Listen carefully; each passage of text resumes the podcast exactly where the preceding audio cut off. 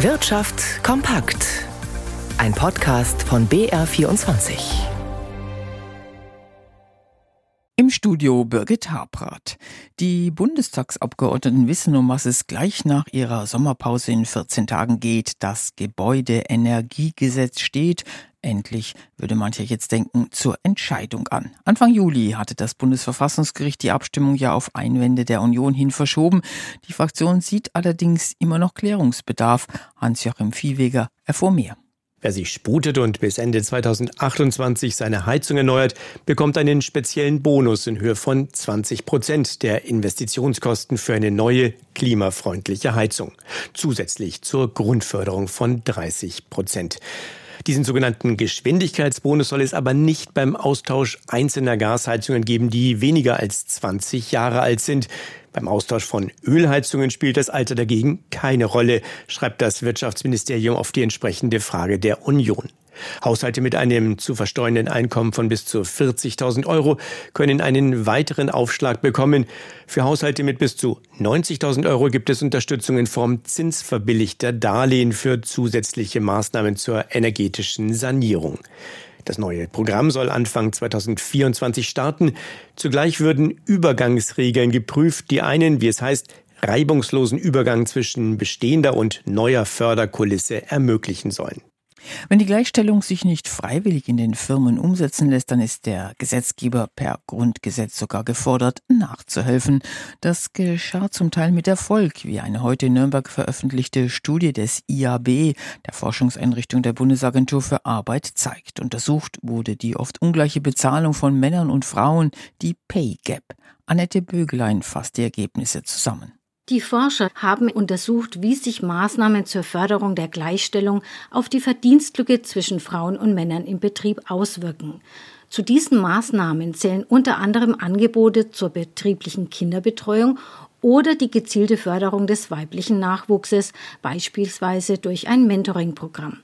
Laut der Studie verringert jede Maßnahme in einem Unternehmen den Gender Pay Gap um durchschnittlich 2,5 Prozentpunkte. Dieser Effekt besteht allerdings nur in Westdeutschland.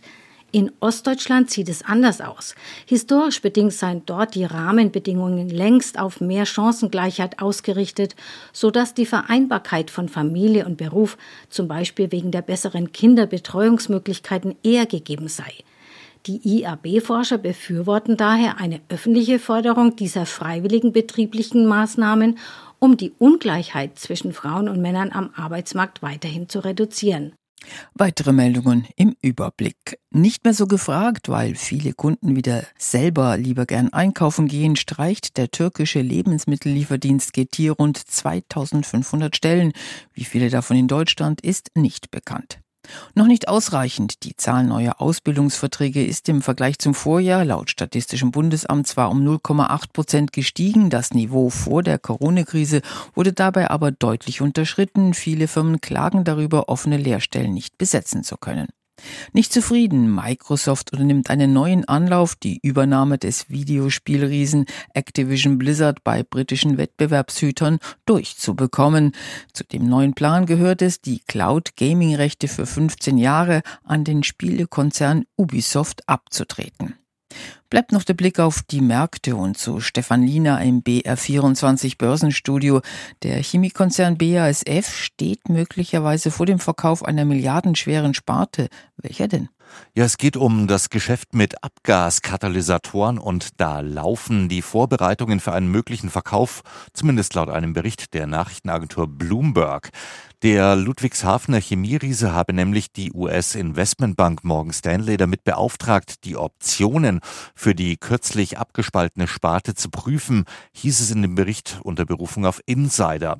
BASF könnte demnach mit einem Verkauf etwa drei Milliarden Euro erzielen. Die Überlegungen seien aber noch nicht abgeschlossen, ob überhaupt und wenn welche Teile verkauft würden.